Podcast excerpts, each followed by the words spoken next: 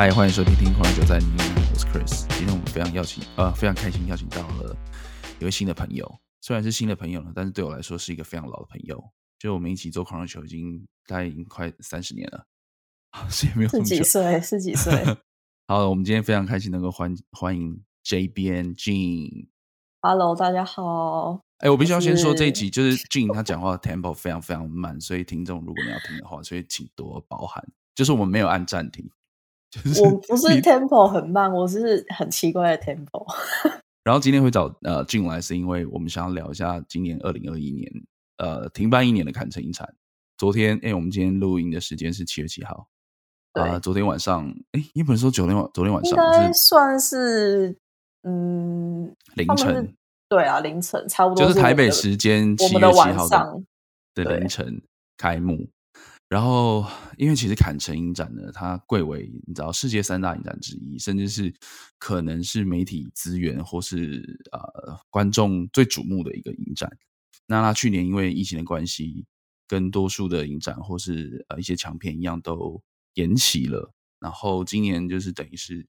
回味了一整年，终于回来了。那我觉得今天呃，想要请俊来跟我们介绍一下坎城影展它的一些竞赛项目。因为坦白说，我们自己写了坎城影展这么多年的新闻，我自己有时候也会被搞混，尤其是他们的片单这么多的情况下。哎，所以坎城影展基本上会分成几几个单元啊？最直接或是大家最知道，一定就有一个主竞赛嘛。对。就是最主要就是主竞赛嘛，然后一种注目单元，然后比如说像非竞赛片，但它非竞赛片它就是还有分 out of competition 跟 special screening，然后还有 midnight screening。out of competition 就是它不不竞赛的，对，就是非竞赛片然。然后还有你刚刚讲的是特别放映跟午夜放映，午夜放映。哎，你你呃，因为 Jean 他某一年有去过坎城，你是哪一年去？一六年吗？一六，对，一六。所以其实呃，坎城影展这段期间呢、啊，就是它等于是整个二十四小时都是献给这个影展，对不对？什么什么意思？就是你知道，就是坎城这个小小的一个港口城市，就是对啊，所有的饭店啊、餐厅都是在服务大家，服务啊、呃、观众、影迷、艺人、媒体这样子。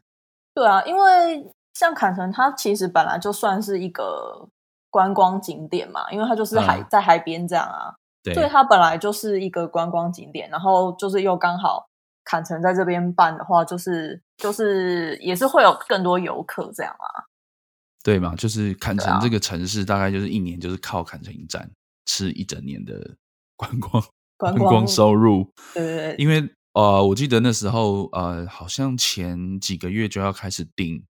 呃，住的地方了。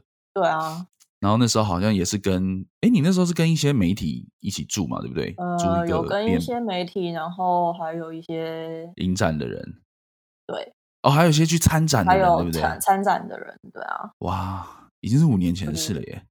啊，时光飞逝。好，我们要回到刚刚提到那些单元，就是除了我们刚刚提到的主竞赛，然后一种注目，还有一个是呃，坎城首映嘛。可是坎，坎城首映是今年。嗯新加的哦，对，那它它它的特别之处在哪里？嗯，我觉得今年会新加这个坎城首映，一方面应该也是因为说，就是因为去年停办一年嘛，那嗯，其实还是有很多电影可能都已经拍好，然后哦，但是停停办这一年期间，就是有很多就塞车了啦，对啊，就戏院不开啊，然后影展也都延期什么，所以就。会多了很多片，就是今年真的选了很多片，嗯、可能就是你知道大咖，不知道放哪里，大咖太多，不知道放哪里，然后就再拉一个单元出来把他们放进去。对啊，好，那我们聊，我们先来聊一下主竞赛。好了，主竞赛这个这个单元，就是呃，主竞赛它它它跟其他地方最特别最特别的地方在哪里？其就是其他的单元啊。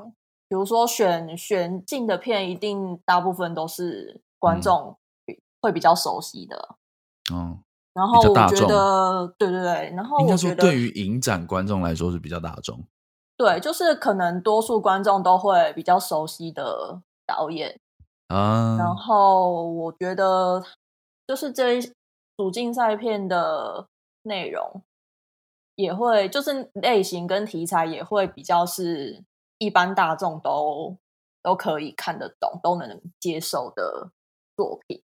哦，然后它不会不会太跳，不会太天马行空。对，就是也是会有比较多关注在一些议题上面的，就比如说人权议题啊，或是阶级啊，嗯、或是就是这几年都很要怎么说，就是、流行对 LGBT 之类的这种，也不能说流行啦，就是这几年就是一般大众比较大受到大众关注的议题啊。嗯嗯嗯嗯嗯，对啊。那因为其实呃，像我们刚刚提到主竞赛啊，或者一种注目啊，或者其他的单元，其实它的片单量其实非常大的。就是呃，俊自己在我们网站整理的文章也是整理了蛮多篇。那我就想说，趁这一次 Podcast 这一集，可以请进来跟我们分享一下他在每一个单元里面比较推荐的一些作品。但我就真的只是推一些，你知道，私心自己会有兴趣，就是要推私心啊。不然呢？我觉得今年主竞赛就是当然有蛮多都是大家很熟悉的导演，嗯、就比如说像呃魏斯安德森啊，对，就是我们狂热球最爱的志忠先生，对，魏志忠，地标嘛，魏斯安德森，对，然后比如说像、嗯、像有几个呃法国导演啊，那个欧容，英文英文念啊，欧容，然后比如说。布鲁诺·杜蒙，还有比如说像意大利导演嘛，南尼莫瑞提，他是意大利吗？我我觉得我们先来聊一下这一次的开幕片，你觉得怎么样？开幕片，好啊。Sorry 啊。开幕片这一次是里欧卡霍暌违九年的首部英语电影，找来了两个现在非常火红的，也不能说现在啦，就是你可以在各式各样。就是去年几几呃这几年的影展，你会会一直看到他们的身影。一个是来自美国的 Adam Driver，凯罗人，中二人，凯罗人，Adam Driver。然后还有玛丽永克利亚。听众如果不知道，不太知道里欧卡霍的话，他的上一部电影已经是呃，忘记是哪一年嘞，就是 Holy Motors，就是九年前啊。中文片名是什么？花都妹。哦，台湾翻《花都妹》，我个人非常非常喜欢这部片。我那我还记得我那，我讲一下，我那时候一个人去就呃一个人去戏院看这部片，然后我就一个人走进去，然后我画的位置是整间戏院的最角落的那个位置，然后很好笑，我就走进去的时候，然后啊、呃、坐我旁边大概是三四个一个三四个男生，感觉是同学之类的，然后他就看我走进来，然后他就看其中一个就是。弟弟就跟我说：“哎、欸，你该不会一个人坐这边吧？”然后我说：“哦，对啊，就是他们可能觉得没有人会一个人坐在那个位置，奇怪不行。对，真的觉得不行。可是，哎、欸，可是我后来坐完那个位置，我才发，我才知道，就是你知道，戏院不是都有一些位置是不会划位的？嗯，你是说你去临柜买，店员不会花给你？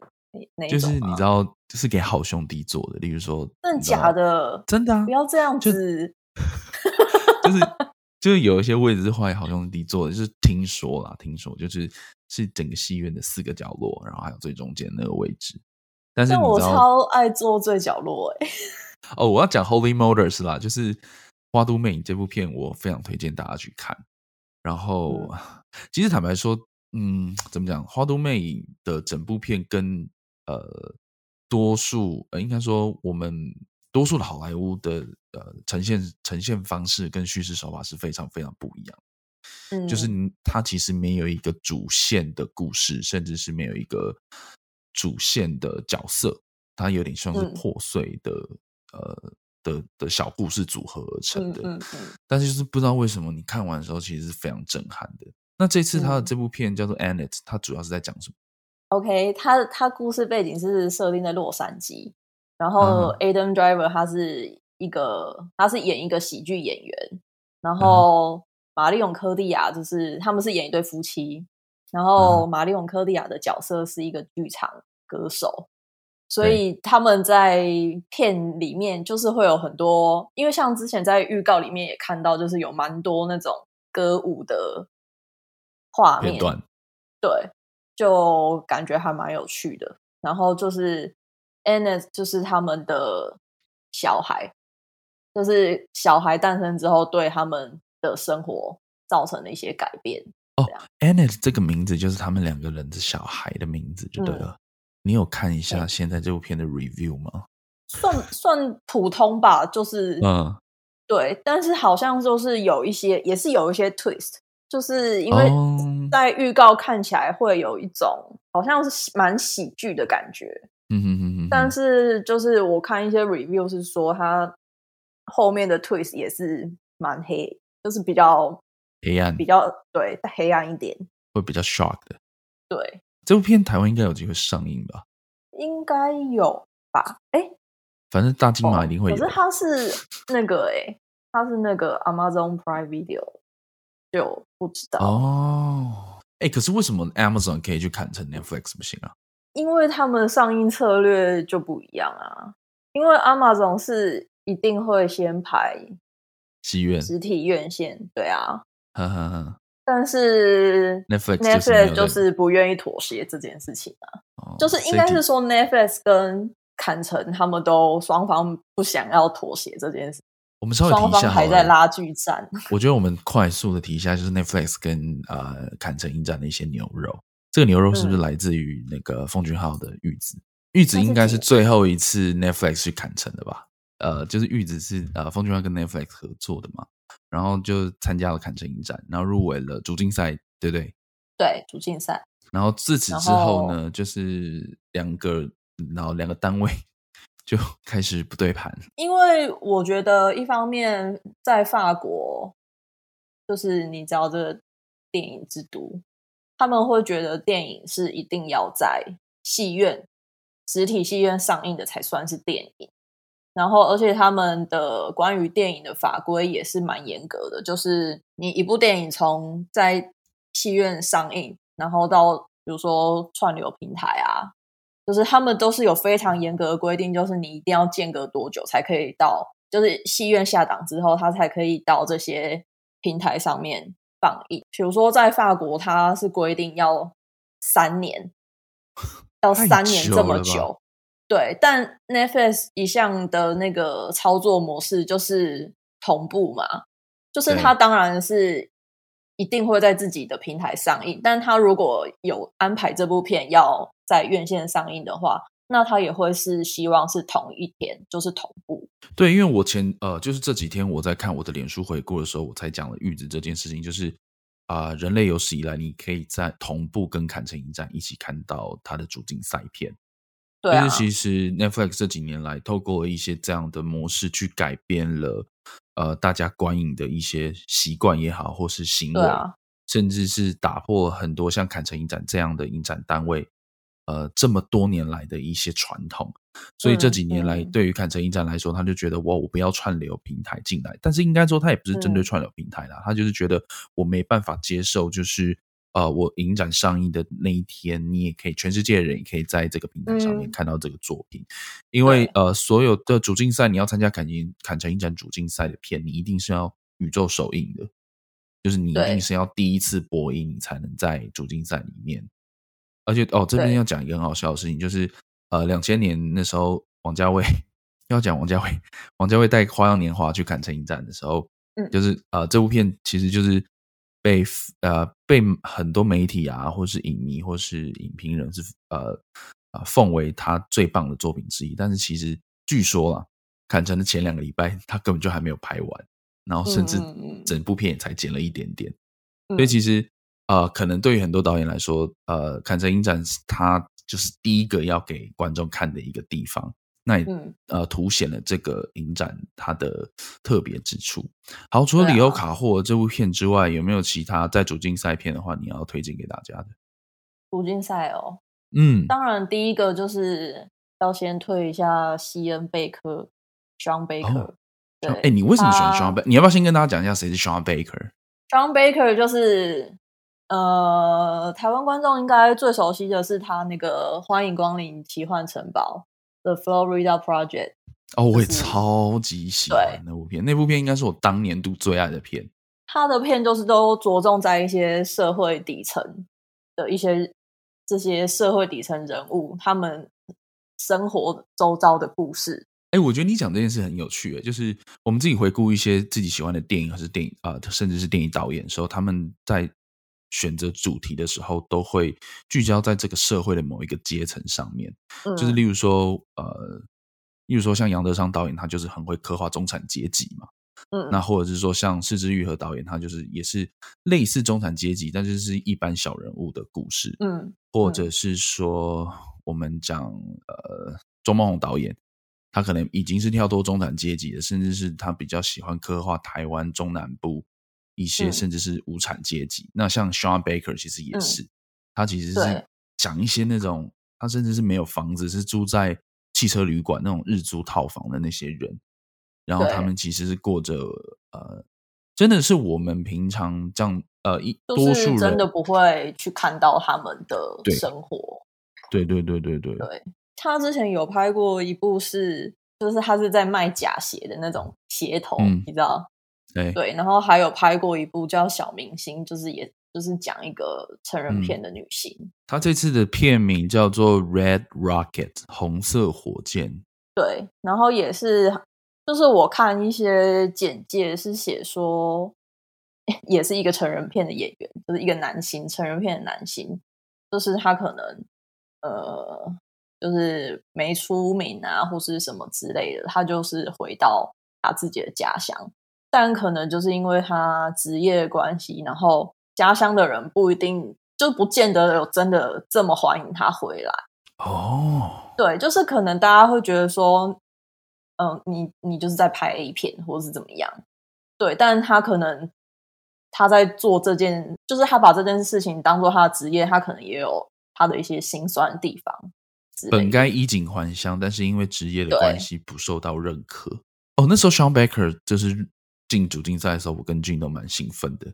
其实主要的一个原因就是，啊、呃，我们两个都非常喜欢这个导演。然后这个导演，嗯、我们为什么会觉得很兴奋？是因为，呃，他他真的就像是他描绘的那些电影里面的人物一样，嗯，就是他其实是有才华的，然后他也有独特的观点。然后，就像我们刚刚提到，嗯《欢迎光临奇幻城堡》，呃，他其实里面，呃，我我很喜欢的，我觉得很好看的电影，或者我觉得很高明的电影，都是这样，就是它其实透过一个主要的故事，但其实它是讲述另外一个议题。嗯，那像 Sean Baker 他的主要的电影，他的命题可能就是刚刚一直提到的社会底层小小人物的故事，或是这些小故事，我们平常不会发现的故事。但是以《欢迎光临奇幻城堡》来说的话，他就是讲一个小女孩跟她的一个妈妈在我们刚刚有讲的话，就是那种日租套房 motel 生活，然后可能她妈妈必须要从事一些性交易才能继续活下去。然后这个小女孩她就很单纯哦，她就是她的一心就只是想要冲到，因为他们住在那个奥奥，他们就想要住在奥，他们就是住在奥兰多。那奥兰多有一个你知道 Disney World。就迪士尼世界，不是迪士尼乐园哦。迪士尼乐园是像东京，就是洛杉矶那种叫 Disneyland，但是在奥兰多，就是佛州有一个非常非常大的迪士尼乐园，它就是 Disney World。然后他就非常想要去那个这个迪士尼的世界。然后、嗯、我不管我要爆雷，反正电影最后就是冲冲到了那个，他冲进去里面。对，哎、欸，我觉得那幕真的很棒。但是你单就这个故事来说，就只是一个小女孩，你知道梦想成真的一个过程。但是其实他。Sean Baker 他就是想要拿这件事情去隐喻他这些年来对你知道好莱坞产业或是这个巨大巨大巨人的对抗过程。嗯、我们这一次就是看到他的入围，我们都我们我跟君都觉得啊呀，而且是入围主主竞赛，就是你真的会觉得有一种熬出头，对，很替他感，就是就是会觉得身为一个影迷会觉得很开心吧。欢迎光临奇幻城堡。他当年是入围导演双周嘛？对。诶，那你要不要稍微讲一下导演双周又是什么呢？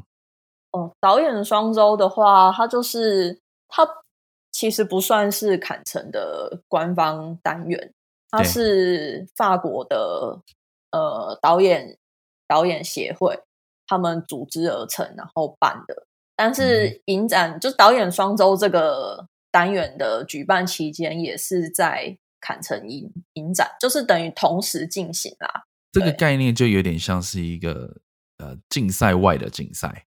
对，那聊完 Sean Baker 之后，你还有其他就是关于这次主竞赛推荐的片吗？其他还有，嗯，就是这几年也是蛮炙手可热的日本导演，就是冰口龙介。对，因为他应该可以算是就是黑泽清啊，然后还有坎，就是坎城都坎城也蛮喜欢日本导演的吧，就是从黑泽清，然后 四之愈合啊、和濑直美之后，就是这几年在国际上还蛮受受到瞩目的日本导演之一，冰口龙介。那他这次的作品《Drive My Car》在的主要是在讲什么样的故事？嗯，《Drive My Car》它是改编那个村上春树的一个同名短片。它主要就是在说有一个舞台剧演员，他很想要认识他妻子生前的外遇对象。嗯，然后他就在，就是他跟他的司机，就是会在车子里面。聊天就是主要就是他们的对话内容，然后就是从他他们两个人之间的对话来拼凑出他就是他他这一生的一些经历啊的感情啊，想看。还有嗯，这个应该也是狂热球的观众，嗯，狂热球的读者谁蛮喜欢的？谁？就是那个。八月三十一日，我在奥斯陆哦。好的导演尤金沃金尤提尔，他的新片叫做《The Worst Person in the World 》。天哪，他他他的作品就是啊！他的作品就是这么厌世。对啊，是 The Worst Person in the World，世界上对 最糟糕的人，不是 Best。这部片他就是在讲说，呃，有一个女女生。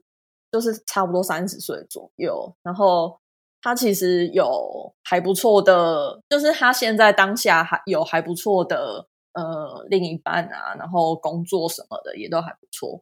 可是他就觉得说他还不想定下来，然后他就抛开这一切去，你知道找寻自我 啊？对，就是在一个差不多三三十岁的年纪。你有看过八月三十我在奥斯陆吗？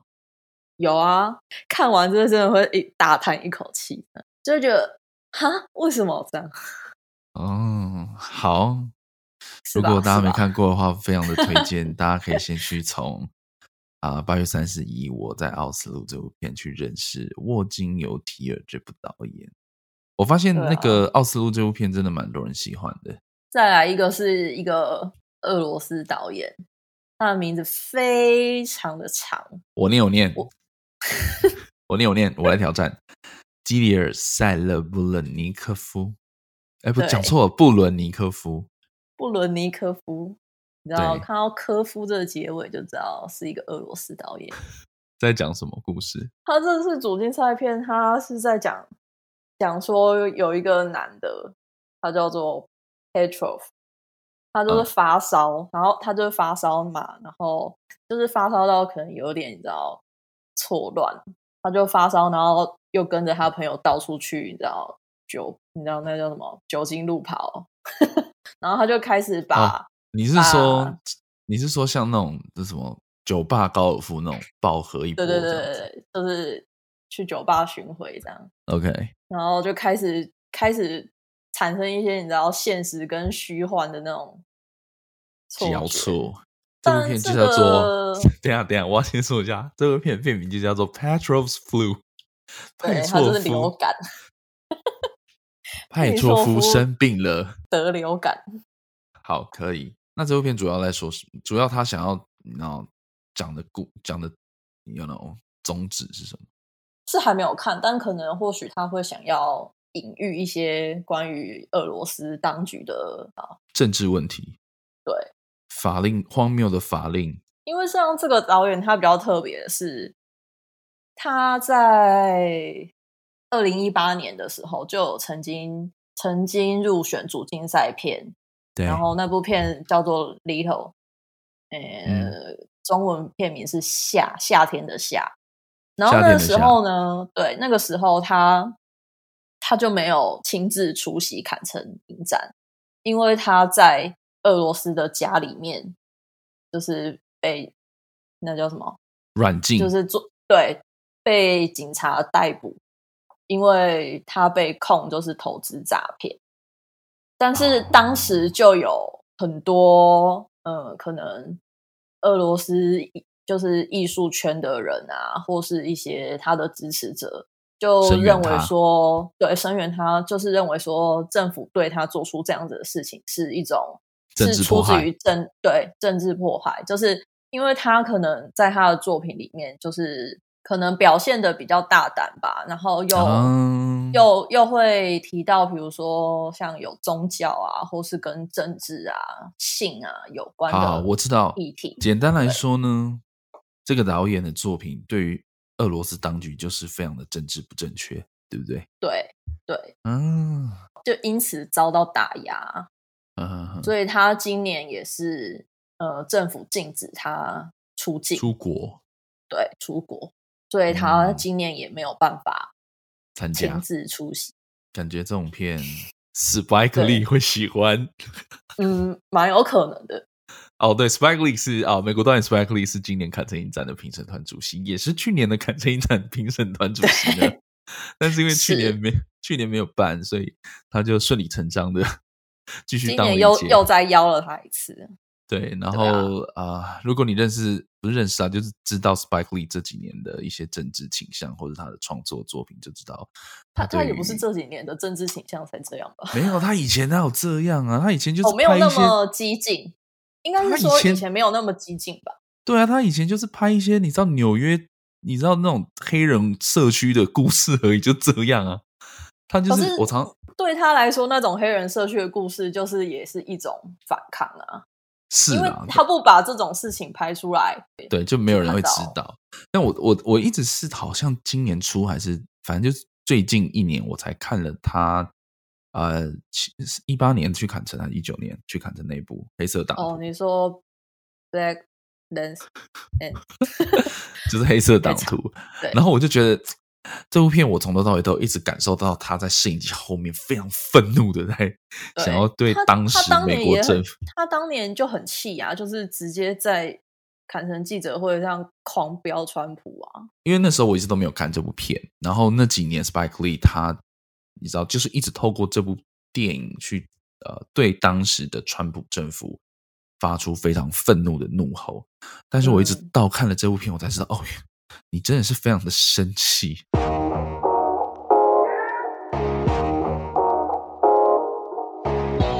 好，再来下一部片，我自己是非常非常期待，而且我甚至没有看到这个导演的首部长片，我自己也很想看，但我一直没有看。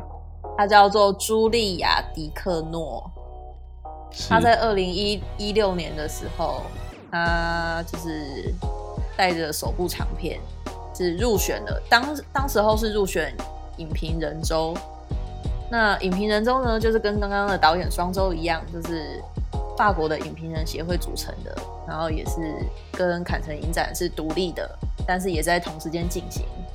然后当年他推出第一部长片《肉》，台湾翻译片名叫做《肉欲》。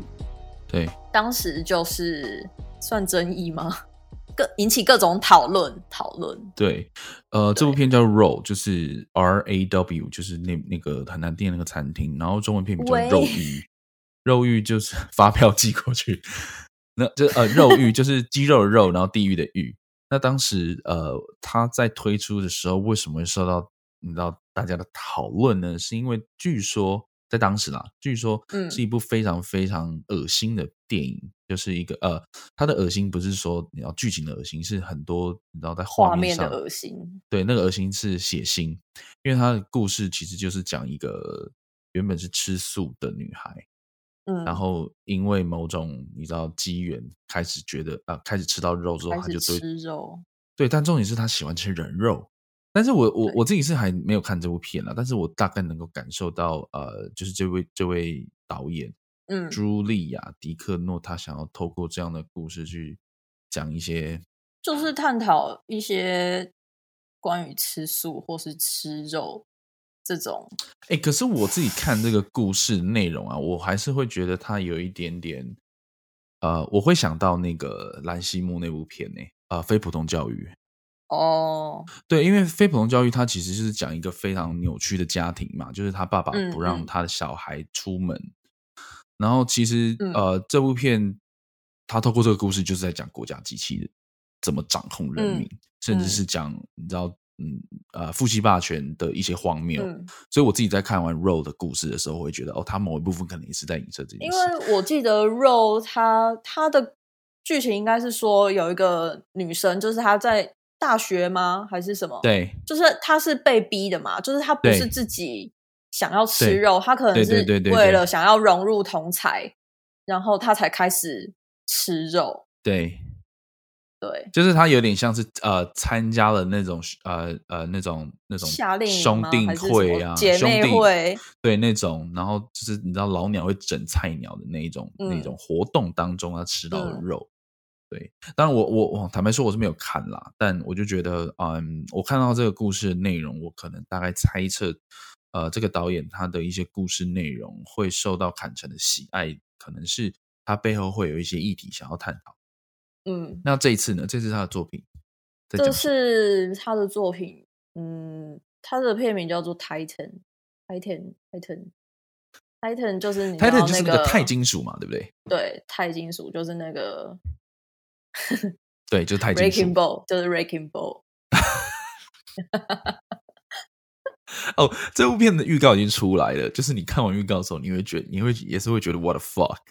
就是会觉得我到底看了什么？这样。对，我到底看什么？刚刚到底就是这到底什么东西？对，就是不是有那个有国外媒体说叫看完预告形容说什么大卫柯能堡加上玩命关头，就是你。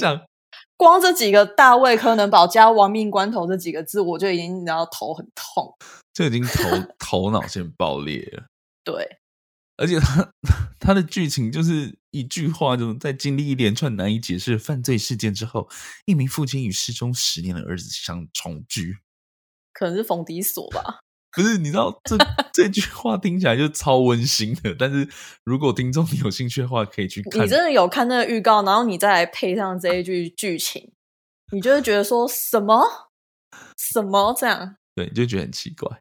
好吧，呃，刚刚呃讲的这些片是呃今年坎城影展，包括开幕片还有主竞赛，我们想要推荐的一些作品啊、呃，包括 Sean Baker 的 Ray Rocket，然后冰口龙介的 Drive My Car，以及呃。沃金有有提尔，The Worst Person in the World，然后还有刚刚讲到俄罗斯的那个导演布伦尼科夫的 Patriots Flu，然后还有刚刚我们提到的 Roll 导演的新作 Titan，啊、呃，这几部可能是今年呃大家讨论度会比较高的。那因为主竞赛也有呃我没介绍的片，二十四部，对，大家有兴趣的话可以去我们网站看有完整的报道。好，再来是一种注目单元。那一种注目单元对比主竞赛，它的差异又是在哪里？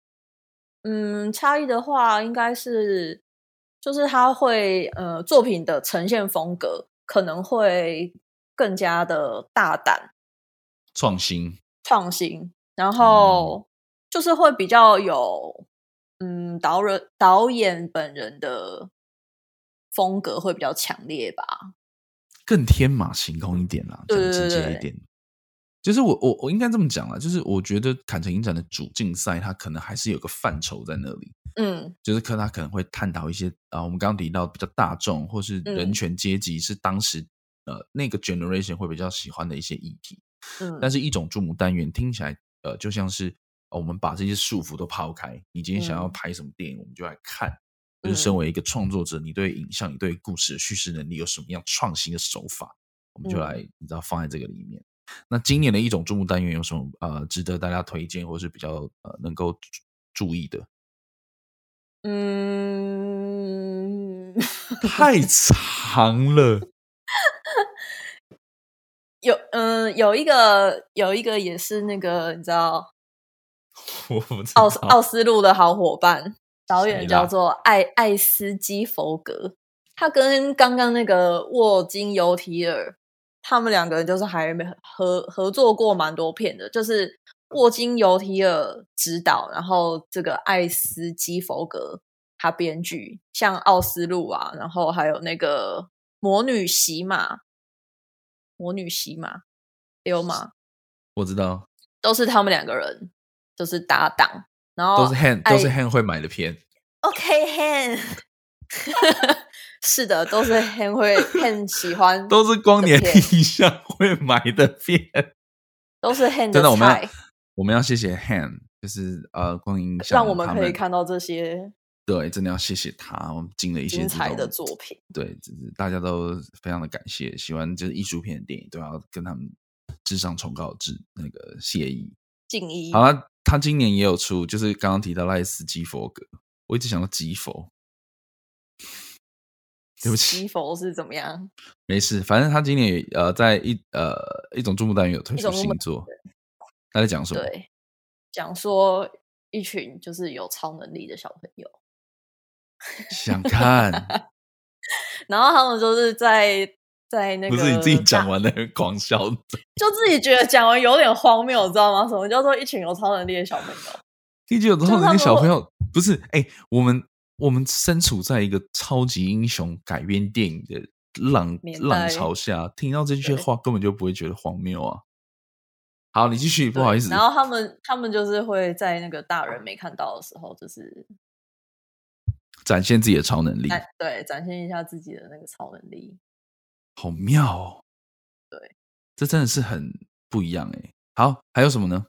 还有一个，嗯，韩韩一的导演，就是你知道，韩国导演在这韩一导演这两年也是这几年也是蛮蛮受关注的。然后一位叫做中文翻译就是叫做郭贡达，然后。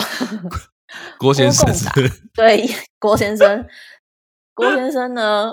郭先生他今年带来的第二第二部长片吧，叫做 After Yang Yang After Yang Yang Y A N G After Yang。然后这一部是那个科林法洛主演的。那他主要哦哦、对他主要就是在讲说。呃，科林法洛他这个他他他演个爸爸，然后他们家有一个那个就是那种 AI 人工智慧机器人，就是他他女儿的算他女儿的伙伴就对了，就是陪伴他女儿的一个机器人。嗯、然后那个机器人坏掉了，然后他就是在修修理这个机器人的过程当中，他就感受到生命的流逝。哦。还有一位也是韩裔导演，他叫做全知泰。那 Yeah，Blue Bayou。那这一部是他自己自导自演，跟那个艾莉西亚·维坎德。艾莉西亚·维坎德。对，那这这一部的话，他就是主要就是在讲。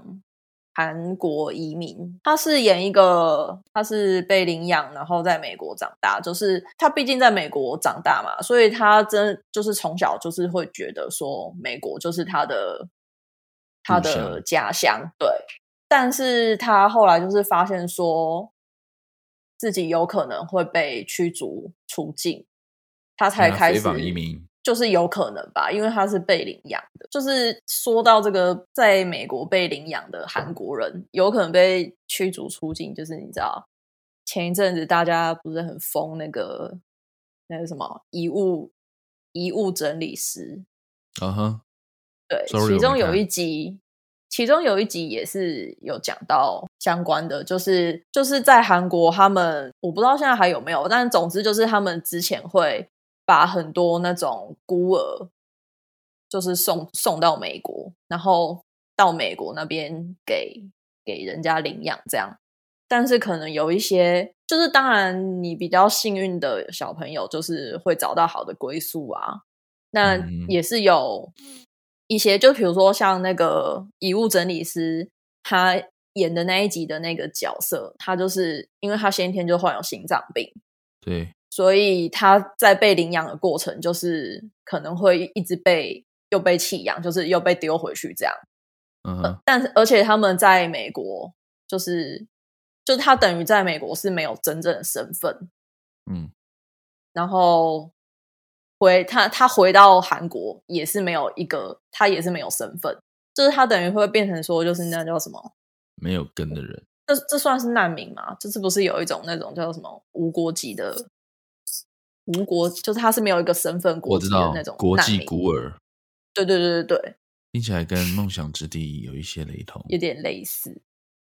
还有呢，一种注目单元的部分，还有一个呢，就是中国导演哦，中国导演叫做不是，是纳迦佐。哦，好的，纳迦佐。然后纳迦佐他这部片叫做《接娃儿》，我看他在豆瓣上面写的剧情啊，就是跟那叫什么北上广的迁徙有关。那什么是北上广呢？哦、就是北京、上海、广州啊，北漂青年呐、啊嗯。对，就是他们很很很想要去到大城市，可是他们可能在自己的家乡还有一些。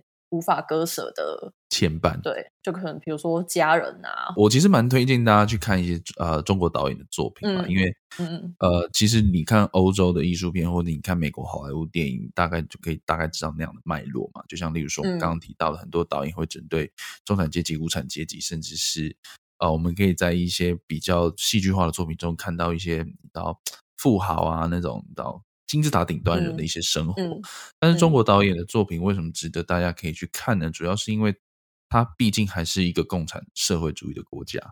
那这个国家的人民在、嗯、呃他们的生活当中会碰到什么样的状况，或是他们的心路历程，是我们这种资本主义下的社畜很难想象的。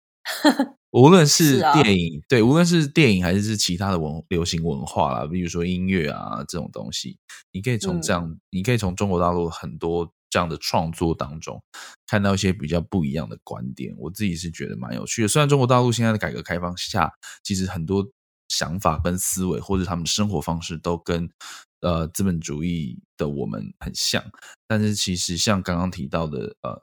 中国大陆它这么多人，然后这么多的城市乡镇，嗯，呃，它一定还是会有一些城乡差距。那这些青年他如何透过这样的呃，你知道他想要去大城市讨生活，但也有一些无法割舍的事情。嗯、我觉得他应多少会呈现一些、嗯、呃，刚刚提到就是这种差异啦。我我我自己会蛮喜欢这样的题材啦，尤其是在二零二零二零二一年这样的时代，中国导演对于现在中国的发展。他的视角可能又跟可能以前我们看娄烨或是我们看贾樟柯他们又比较不一样。现在已经到第几代导演了，我都不知道了。对啊，真的已经已经不知道是第几代了。真的已经不知道第几代了。好，还有呢？还有再来一个呢，就是跟台湾非常有关系的啦，就是也是一个华裔导演，他叫做陈义林。义林。哦，对。他这部片呢，就是柯震东跟林哲熹。你要不要说这部片叫什么？哦，这部片叫做《寻找》，寻找.叫做 Money Boys。Uh. Money 主要就是讲同志议题吧。它是一个讲一个男妓的故事嘛？我记得就是有有有一个年轻人，他也是从从乡下到都市去工作，但是他就是也是。一名性工作者，同性的性工作者，对对对，同性的性工作者，okay, okay. 然后跟同行的前辈就是变成一对，OK，就两个人在一起，但是后来就是有意外的，就是断了音讯，然后隔了五年之后，他就是这五年五年的时间，可能一周遭的一些同行啊什么的都慢慢离开了，人事已非。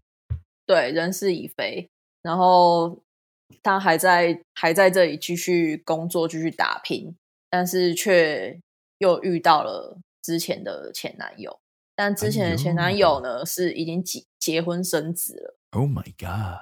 好的，我们即将即将进入到最后一趴，也是今年坎城的新单元——坎城首映。我觉得我们来快速讲一下好了，因为毕竟坎城首映的名字都蛮大的。就是呃，坎城首映有收录的导演作品，有包括法国的马修亚马西。那马修亚马西就是他本身也是一名演员，他有演过很多是呃，台湾观众一定都会对他熟悉。他有演过《量子危机》，总之他有参与过一些好莱坞电影的演出。对，就是你看到他的脸，你一定知道他是谁，但是你或许叫不出他的名字。对，了解。好，还有呢？一位英国的女导演叫做安德利亚·阿诺德。Oh. 那她呢？是她已经在主竞赛片拿过三次评审团特别奖，香哦！评审团评审团奖啊，拿过三次评审团奖。然后她今年也是一种注目单元的评审团主席。那他今年、oh. 今年在坎城首映，带来新的纪录片作品，叫做《Cow》，Cow 就是母牛。然后还有一个是是最后一个才加进，就是这两这几天的新闻，就是细田守的新作也进到坎城首映。细田守的新作就是《龙与雀斑公主》，他就是在你知道坎城开幕前两天呢。我们的总监泰瑞法莫先生就是决定要把它再塞进来，赞赞赞！地图工作室十周年制作，对，非常期待细田守的作品。我喜欢细田守，喜欢洪长秀是不是也进了这个坎城首映？洪长秀呢，就是一个南韩导演，那他呢这一部作品已经是第十一次来坎城了，就是他是会员的那个来坎城最多次的南韩导演，应该说他作品可能。拍摄的成本没有那么多，所以它可以非常大量的产出。对，因为他也才刚在柏林带来一部作品，然后紧接着马上又在坎城又有新作品。今天我们大概从呃主竞呃开幕片主竞赛，然后还有一种注目单元，以及刚刚的坎城首映，介绍了一些我们今天想要跟大家推荐的作品。夯不啷当讲一讲也快讲六十分钟，但是我们只讲了其中一些我们想要推荐的，你就可以知道坎城影展的作品有多多。那今年真的是爆量，呃、对，毕竟呃去年毕竟没有办嘛哈、哦。那你想要知道完整的片单呢，一样可以去恐龙球的网站搜寻相关的关键字，呃，俊都整理出来蛮多篇的，然后也有呃一些这些入围的导演他们过去跟坎城的一些关系。啊，坎城影展新啊已经开始了，然后哎，到什么时候结束？从七月六号到七月十七号。二零二一坎城影展是从七月六号，其实就是台北时间七月七号的凌晨到七月十七号。啊，就像我们刚刚说的，今年有非常非常多优秀的作品，然后就看最后的大奖会在哪边喽。非常谢谢 Jin J 编来我们，耶，也屁友。啊，来我们的节目跟我们分享了一些坎城影展资讯。那一样啊，大家有任何的问题，或是有疑问，或是对感情影展有一些想法，都可以留言跟我们说。那喜欢我们的节目，也可以给我们五星评论。那今天谢谢大家收听了，我们下次再见，拜拜，拜。